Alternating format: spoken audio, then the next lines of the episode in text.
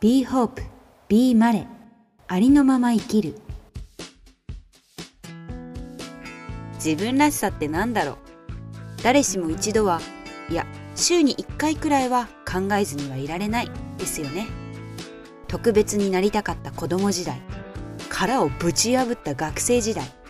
世界の見方に大きな変化が訪れた20代前半。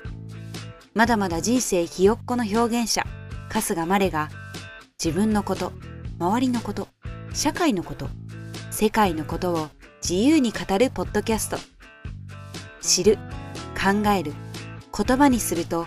自分にとって大切なことが見えてくる。ありのままの自分にまた一歩近づける。そんな気がします。さあ今日はどんな気分？どんな話？どんな自分が待っているのかな？最後までお楽しみください。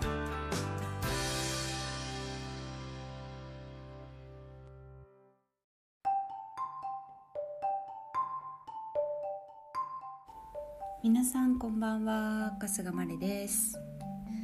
さてさてさてこんばんは。こんにちは。こんばんは。こんにちは。なんか家の中に小さい虫が多い。なぜかっていうと観葉植物がいるので仕方がないこっちゃこっちゃなんですけどパソコンに向かって仕事をしているとこう顔の周りを飛んできて殺したくないけどもう潰しまくっちゃっていますっていう感じです。はい。えー、突然こんな話って思うかもしれないんですけどえっとえっとえっとえっとえっとえっとあの突然こんな話って思うかもしれないからえって思ったらあの1分ぐらい飛ばしてください。さっき産経ニュースネットで入ってきて盗撮が癖になってる人のなんか分析みたいな記事だったんですけど最近私痴漢についても結構本を読んだりしててその性的な興奮を覚え性的な興奮をしてない状態で痴漢してたり盗撮している人が結構過半数らしいのね。ケーススタディによると。でななぜじゃあそれをやるのっていうとなんか結構万引きとかと多分似ててこうハラハラドキドキしたい。けど捕まりたくないみたいな。だからすごいギリギリのラインを攻めたなんかスリリングなこと。もうそれはゲームでしてくださいって思うんですけどそれをリアルライフでしちゃしちゃってる人たち。で大体はもう精神科に行ってかなきゃいけないんだってそういう人たちは。でもずっと見逃されたりとか、まあ、警察が取り合ってくれたりくれなかったりで精神科には連れて行かれない。で大体痴漢をする人とかってこう家家庭ではすごい穏やかな人だったりとかすごい真面目だったりとか優しかったりみたいなこう表の顔がある人たちらしくてそこのなんかストレス知らないですけどそういうのをなんかあのクレイジーなおかしい方法で発散しているみたいなとか今日その盗撮の記事も読んだりしてこうあターゲットを定める時の興奮みたいな書いてあってマジでもう頭どうかしてるんじゃないかと思って頭がどうかしてるのでちゃんと精神科に行ってくださいって思いましたけどそのぜなんか全然想像できなくない？こうあなんか自分盗撮しちゃってるしなんかこれに興奮しててやばいから精神科行こうって絶対ならなくない？加害者側はって思って。なんかもうどうしたもんかねっていうのが一個と,、えー、と全然話は変わって、えー、すごい今日本当に私の脳内脳内を今バーって話してるけど本題は後ほどいきます。えっ、とさっき私オーストラリアの俳優ミュージカル俳優のカリス・オカっていう人がすごい好きで応援していてでさっき彼女があのストーリーインスタのストーリーにミュージカルの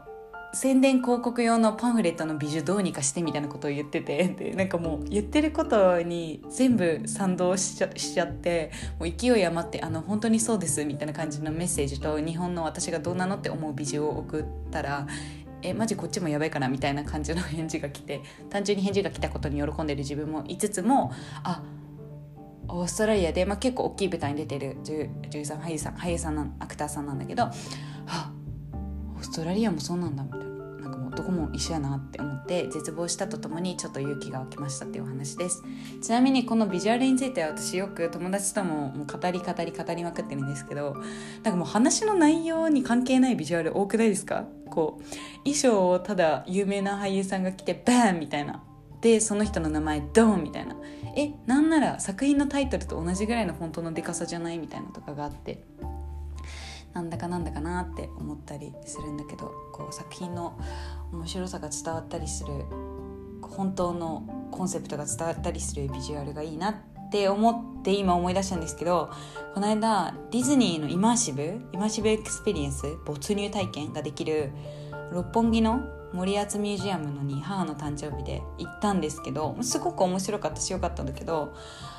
あのディズニーが100周年ってことで今までの映画のこうそれこそビジュアルですよ。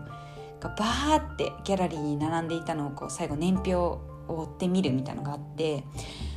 でやっぱ日本と全然違うの。こう本国のビジュアルが。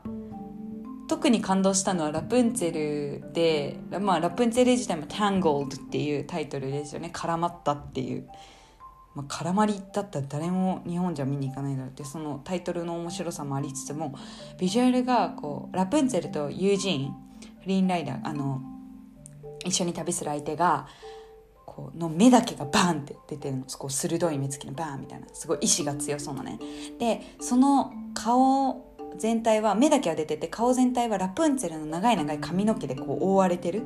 ていうのでめちゃめちゃかっこよくて。で日本のビジュアルはラプンツェルが塔の上にいてこう外を見てわ外の世界に憧れてるみたいなプリプリプリンセスみたいな感じの美女なのでその違いでも実際ラプンツェルを見て私号泣しましたけど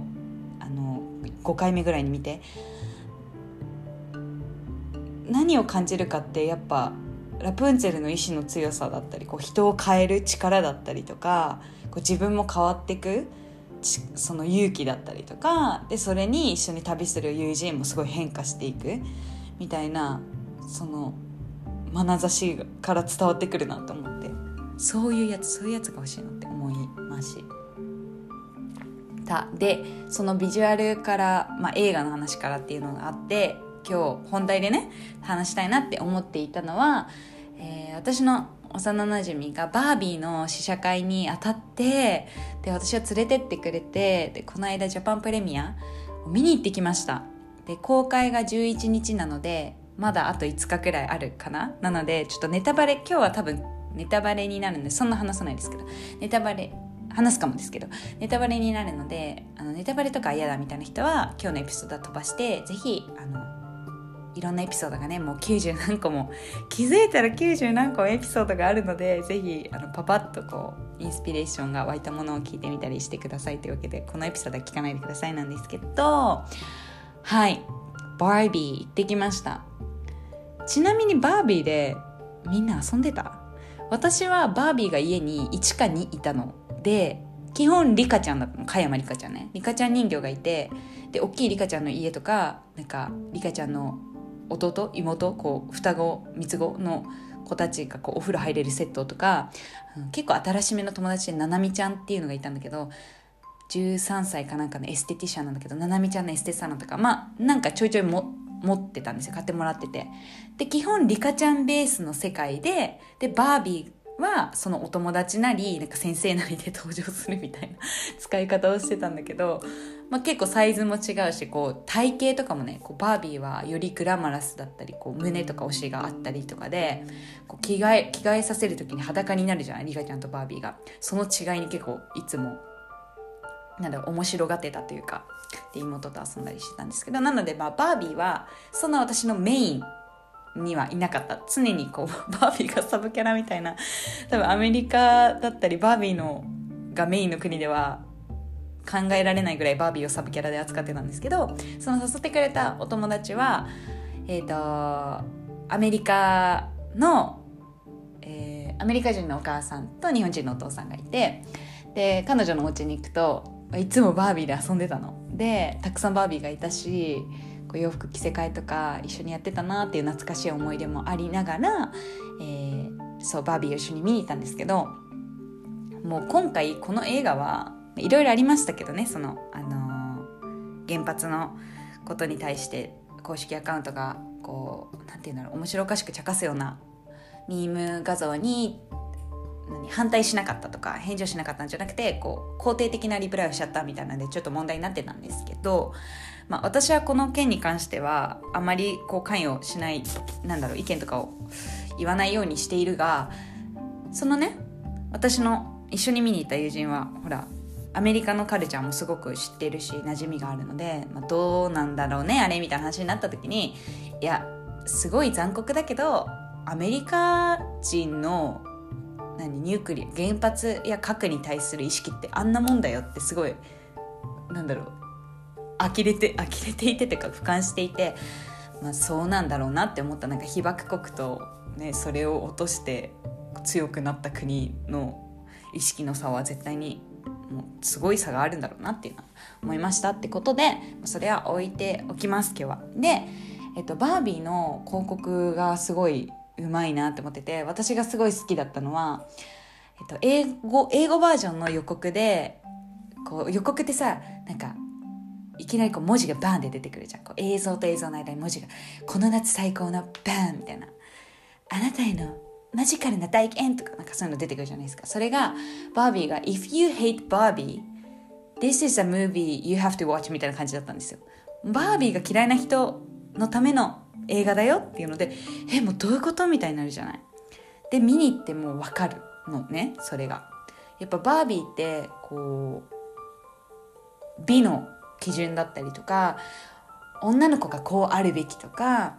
こういうのが美しいんだよ。こういうのが可愛いんだよみんなここを目指そうねみたいな象徴として、まあ、最初はこう売り出されてきたお人形だったもうその前にもねいろいろストーリーがバービーを見ればわかるんですけど、まあ、その前は私はね日本ではポポちゃんとかメルちゃんとかで遊んでたのでそれは結構こう諸外国でも一緒だったっぽくて女の子は赤ちゃん人形のお世話をするみたいな遊び方？赤ちゃん人形しかなかったみたいな。どうせ親にどうせ母親になるしみたいな感じだったんだけどバービーはだからセンセーショナルだったんですってね。こう同い年または自分よりちょい上の年設定のさお人形なわけじゃん。だから憧れになるわけですよ。こう自分が母親になる憧れとかじゃなく自分自身がどうなりたいかみたいな憧れを投影するような人形としてすごいセンセーショナルだった。でも、まあ、時代が進むにつれてなんかこうステレオタイプこう美の基準みたいなのをバービーがすごい強調しているんじゃないかみたいなのって多分問題視がされてきてでもバービーは例えば車椅子に乗ったバービーとかいろんな人種エスニシティ肌の色目の色のバービーが出て髪の色のバービーが出てきたりだとか何こう義足のバービーが出てきたりだとかダウン症のねバービーも最近発売されたりとかしてますけどいろんなバービーが今いてで映画の中で出てくるバービーランドバービーたちがいる世界ねもういっぱいバービーがいる。いろんなバービーがいるんだけどではもうなんだろう。バービーは人間界においてすごいことをややり遂げたと。こう少女たちに希望を与え女性の地位を向上しもうリアルワールド人間の世界現実の世界を完璧にしただぞってバービーたちは思ってるの。でまあついでにケンもそうケンたちもそう思ってるみたいなのがもう設定で始まるからすっごい面白くてもう最初のシーンとかもこう人間界ともほぼ真逆みたいな。もう大統領女性だし議員全員女性だし裁判官裁判長も女性だし裁判官も女性だしみたいな。で医者も女性だしもう全部全部。工事工事現場で働いてる人とかも女性女性というかまあバービーたちなわけよ。っていうところからまあいろんなことが起きてバービーと、まあ、バービーを好きなケンがリアルワールドにぶっ飛んじゃってでリアルワールドでびっくりするってでどうどうするの？どうなるの？バービーランドはリアルワールドはどうなるの？バービーはどうなるの？ケンはどうなるの？みたいなお話なんですけど。このプロモーション自体がさやっぱさバービーっていうもうすごいこれは日本でいうキティちゃんみたいな感じです。リカちゃんではないんです。これはあのそのね友達と話してて一緒に見に行った。友達と話してて。リカちゃんではないよねみたいな。だってなんかリカちゃんってこうファッションファッション界でこう旋風を起こしたりとかなアイコンではままた違くないみたいになったの。だからリカちゃんって意外と等身大な感じ。バービーはもっとこう憧れみたいな感じだから違うよねってなって。えじゃあ日本にそういう人間あるかなみたいな話してた時に私が「えキティちゃんじゃない？これ」って言ったら彼女も「うんキティちゃんだわ」ってなってでなんでかっていうとやっぱキティちゃんってさ人間の形はしてないけど誰もが知っててでいろんな商品につこう何こうファッション的なアイコンとして使われてるキティちゃんのアイテムだったりこうキティちゃんのなんだろうなこう洋服だったりとかこうブランドとしてサンリオさんすごいなって思うんですけどそういうキティちゃんの映画みたいな感じです。でもキティちゃんが実写化されたらちょっと怖いのでまあ、バービーで今回は行くんですけど今回は行くんですけどなんで、まあ、それぐらい日本におけるキティちゃんぐらいみんなが知ってるみんなが好きなアイコンがバービー。でそのバービーがもう今あるこのゴリゴリ家父長制ワールドだったり何？もう見た目至上主義だったりこう自信人のアイデンティティの形成がになんかどう他人の意見だったりとかこう他人に強要されるものが影響してるかとかもうそういうすごいパーソナルなことにまでガンガン切り込んでくるのバービーたちが。だからなんかもうキティちゃんがあのすごい政府に政治にものを言ううん何か動画を出したぐらいなわかんないんですけどそれぐらいセンセーショナルででこうピンク？ピンク旋風っていうのが今世界で起きてるって言ってこのワールドジャパンプレミアもピンクのものを身につけてきてくださいねみたいな感じでもう謎に無地のピンクの T シャツとかを無印あ無印良品じゃないよ。何も書いてない無地のピンクの T シャツが配られたりして結構謎だったんですけどそのピンクを着て見に行くみたいなそのやっぱ見に行く人たちが何かこう自分で能動的にこの体験を楽しみに行こうみたいなことまでもう全部含めてプロモーションされてて本当にすごいなって思ったのね。タイトルもシンプルだし。すごくねこれはみんなぜひ見に行ってほしいなと思います。私もすごい何回も見に行きたいし「リトル・マーメイド」この間見てすごい感動したけどバービーもまたまた感動したなっていう感じでした。もう、うん、結構結末とかも良かったしそこまではねさすがに言わないですけど。っていう感じでバービーぜひ皆さん私がねすごい好きだったのは好きだったシーンはてか感動したシーンは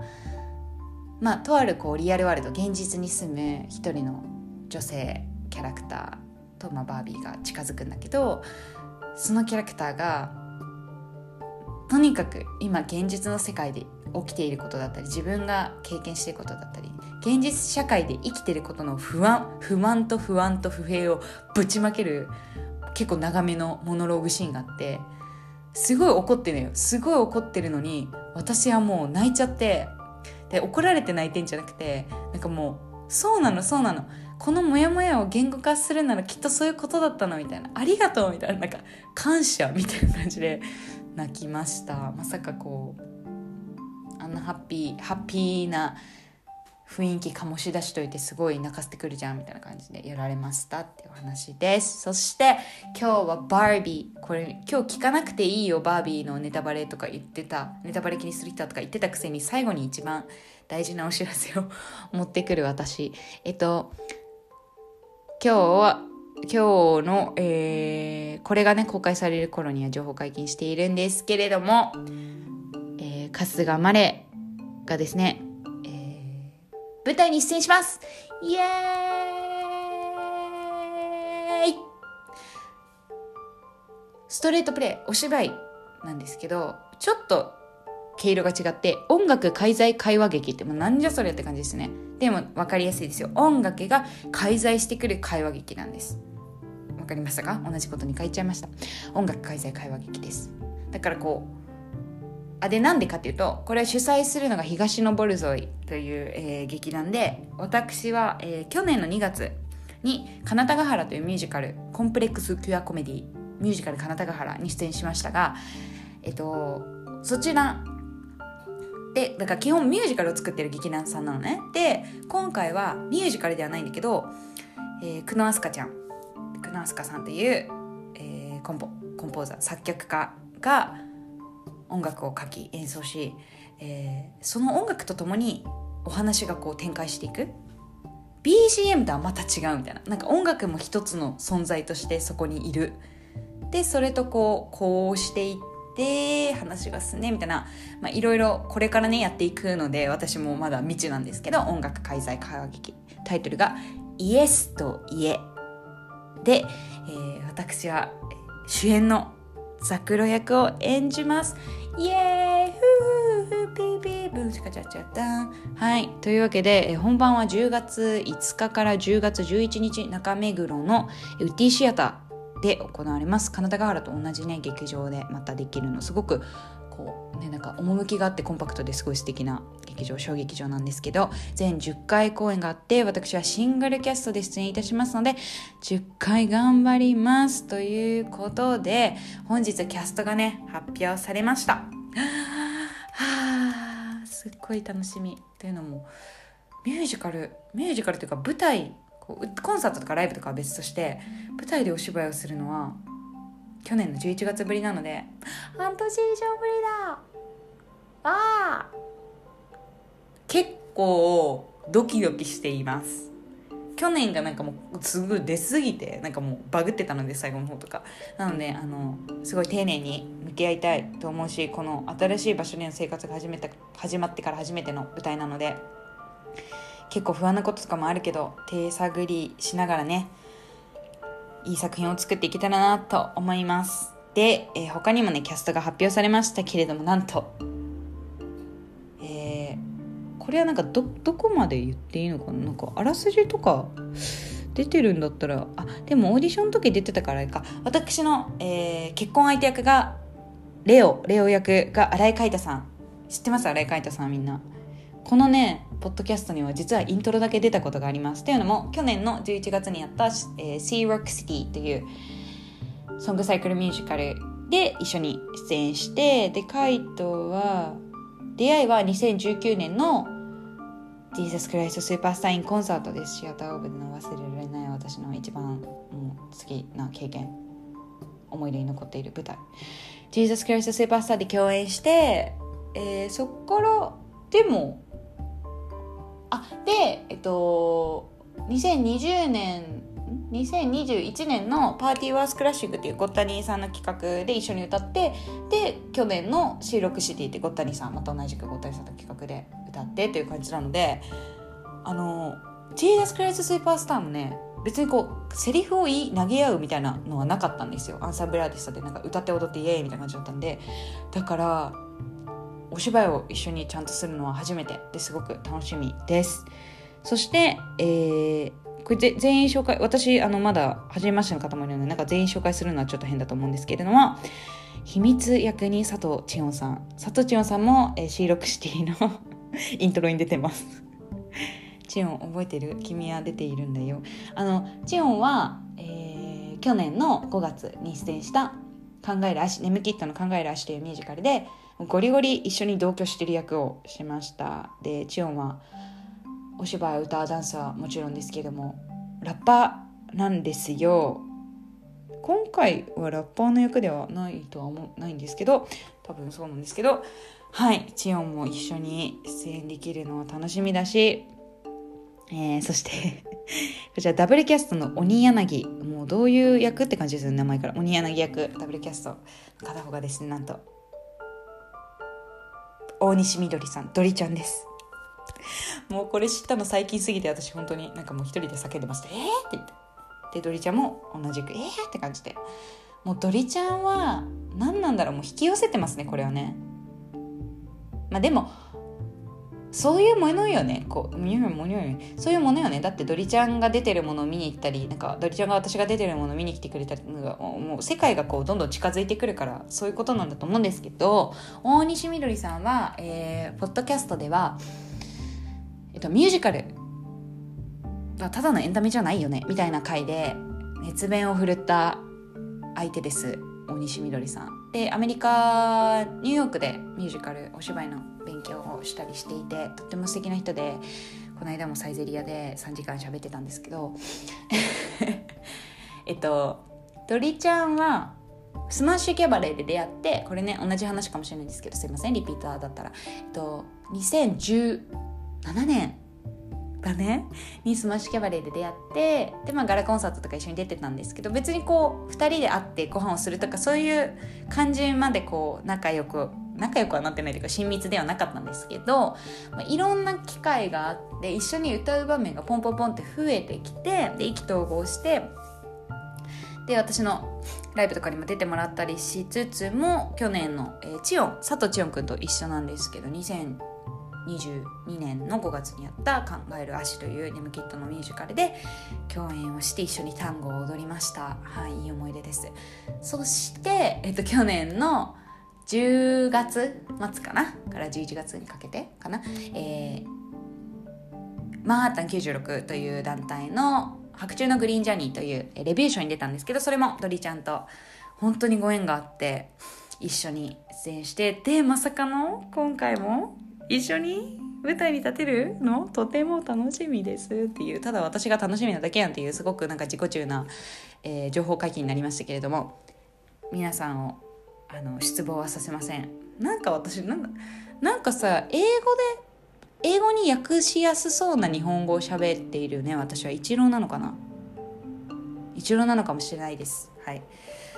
というわけでザクロという役で、えー、どんなお話なのかというと、まあ、あらすじとか出てると思うんですけど簡単に言うと結婚結婚のお話です。って思うとさ皆さん覚えてます？私このポッドキャストで。結婚って何？みたいな 結婚するのは当たり前みたいなさ回撮ってるじゃないですか。もしかしてそれを聞聞かれてザクロになったのかな私。わかんないですけど。はいもうそんなこんなで私は常日頃結婚についても考えてますし私のパートナーとえっ、ー、と今結婚しなきゃ殺すぞって言われたら結婚するのは私は一人しかいない相手は一人しか候補はいないんですけどそのパートナーと 結婚についてもよくよくよく語るしいろいろ思ってることとか考えてることとかモヤモヤしてることとか分かってないこととかいっぱいあるんですけどまさにこのザクロっていう役は、えー、とあることがきっかけで結婚についてすごいなんか考え始めちゃうみたいな役なんですね。なのでまあザクロと一緒にそしてこのキャストのみんなとというかキャラクターと一緒に作品を旅して結婚について考えたいと思いますということではなくまあなんだろう。結婚ってこう知らないうちにこれ前その当たり前回のエピソードに戻るのって感じだけど知らないうちに当たり前だなってこう思えるすごく簡単に思える行為の一つだと思っててで他にもそういうことっていっぱいあると思うんですよ。例えば何なんか誰かと付き合うとか誰かを好きになるとかそういうことも一緒だと思うしまあなんか子供女性だったら妊娠出産とかもそういうふうに刷り込まれてたりするし仕事をするとかもそうだと思う。会社会社に行くとかバイトをするとかそういうこともお金を稼ぐとかもっと大きい言い方するとだと思うしなんか誰かの世話をするとか誰か思いやるとかそういう感情とこう密接なところでもなんかこうして当たり前だろう人間はみたいなことってたくさんあると思っててなんかそういう当たり前について改めて立ち止まって考えられる。こう俳優としてね俳優一人間としてこういう作品に関わることって考えられるしまあ私は多分あの稽古が始まってしまったらずっと考えるのではい。あのフラワーエッセンスがないと眠れなくなるかもしれない。ですけどそれそういうのも私は楽しんでやっておりますので心配なさらないでください。まあちょっと大変になっちゃったらみんなに愚痴を吐くかもしれません。助けてくださいと。はい。なんですけど、まあ、お客さんにじゃあそれを見てどうしてほしいとか言うのってなんか違うと思うんだけど自分はそういう体験をしたいなっていうふうに思っているのでぜひ皆さん、えー、見に来てください。チケットの販売は8月19日土曜日の午後12時お昼ですねから始まりますのではい、ちょっとどういう形態のこう席がね選べるのか選べないのかとかちょっとまだ私も、えー、存じ上げておりませんがぜひぜひぜひインスタとかでうるさく告知をこれからしていくと思うので、えー、お付き合いいただければなと思います。というわけで今日はバービーと出演が決まりました。東のボルゾイ音楽介在会話劇イエスとイエのお知らせをいたしました。皆様素敵な週末をお過ごしくださいって明日日曜日だから。はい素敵な日曜日をお過ごしください。それではまたね。Thank you for listening. Bye.